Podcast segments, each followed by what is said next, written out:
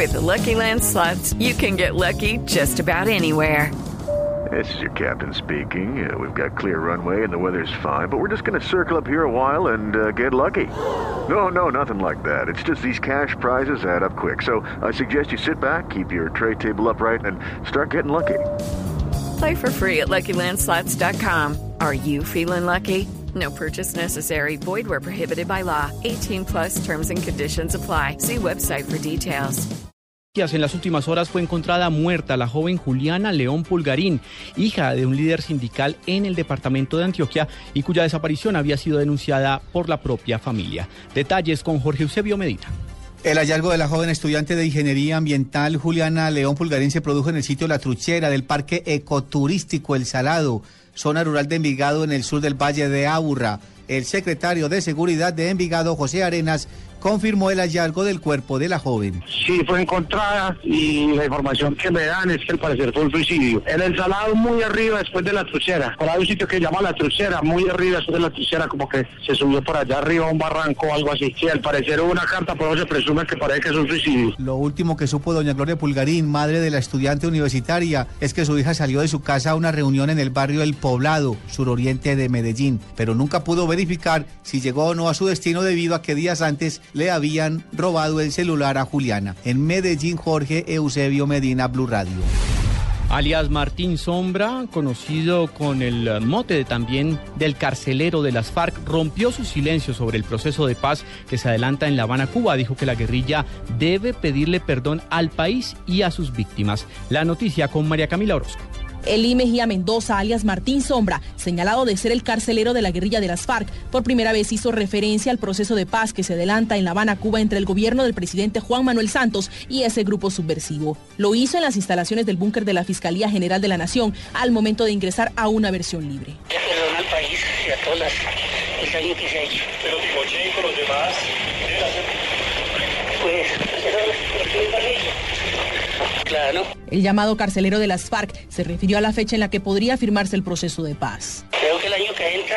La fiscalía imputó a alias Martín Sombra los delitos de terrorismo y homicidio por los hechos perpetrados durante su permanencia en el grupo guerrillero. María Camila Orozco, Blue Radio. Capturan en España a la sobrina del exgobernador de La Guajira, Francisco Kiko Gómez. Los detalles con Alejandro Tibaduiza.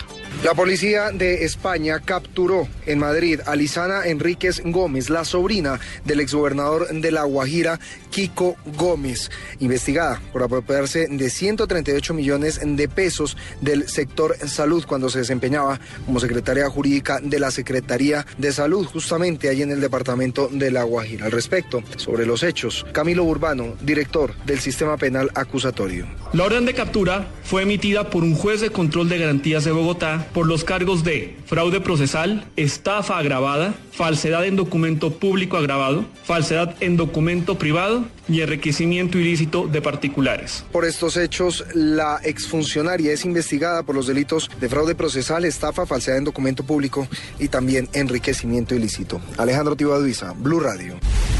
Sectores políticos en Colombia exigen un pronunciamiento urgente por parte del gobierno nacional frente a la condena de Leopoldo López en Venezuela y piden a la canciller que busque la intervención del Vaticano para buscar la libertad del líder opositor. Simón Salazar. El copresidente del partido de la U, Roy Barreras, rechazó la condena contra el líder opositor Leopoldo López. Dijo que es una condena contra la democracia universal. Invitamos a la Cancillería colombiana para que a través del Estado Vaticano el Papa Francisco pueda abocar por la liberación de Leopoldo López y todos los líderes opositores. Por su parte, el expresidente Álvaro Uribe hizo un llamado a los demócratas del mundo para que exijan la libertad de Leopoldo López. La esperanza de libertad de Leopoldo López es el poco tiempo que le queda a la tiranía de Venezuela.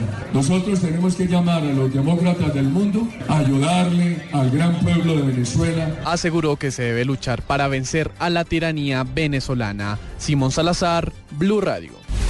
Simón, gracias y precisamente vamos a Caracas porque se acaba de pronunciar Lilian Tintori, la esposa del líder opositor Leopoldo López. Santiago Martínez. Hola, buenas tardes. Tras pasar dos horas y media retenida en la cárcel de Ramo Verde, Lilian Tintori pudo llegar hasta la Plaza José Martí, aquí en Caracas, para leer la carta enviada por Leopoldo López. Allí, el líder político instó a toda la oposición a recorrer el país para ganar las elecciones del 6 de diciembre.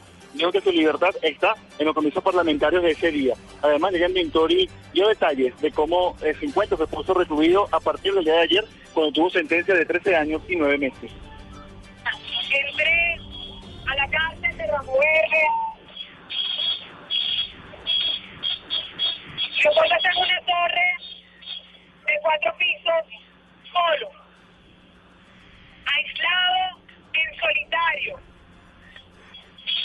Anoche lo metieron en una celda, en un calabozo, dos por dos. Sin. Son las declaraciones que entrega a esta hora Lilian Tintori, precisamente rechazando la más reciente condena en contra de su esposo, 13 años de prisión en la cárcel de Ramo Verde en Caracas. Y ahora en Blue Radio, la información de Bogotá y la región. En noticias del centro del país, el alcalde de Bogotá respondió a la nueva polémica en la que se ve envuelta su administración por presuntas irregularidades en los contratos de las obras del sistema de cable aéreo. Daniela Morales. El alcalde de Mayor de Bogotá, Gustavo Petro, respondió a las acusaciones hechas por el exsecretario de Movilidad, Rafael Rodríguez, referente a lo que tiene que ver con el cable aéreo en Ciudad Bolívar y los supuestos contratos que se habrían hecho a favor de la firma Doppelmayr por más de 1.664 millones de pesos. 80 millones de dólares para una de las mejores formas de movilidad no contaminante que hoy se pueden plantear en el mundo. Poniéndole cuidado a un señor que yo denuncié por corrupto y eché de mi administración porque se quería robar la o se la robó. Y de eso hay que hablar. Presuntamente se la robó. El alcalde aseguró que su administración no se verá enlodada por un funcionario que sacó por corrupto. Daniela Morales, Blue Radio.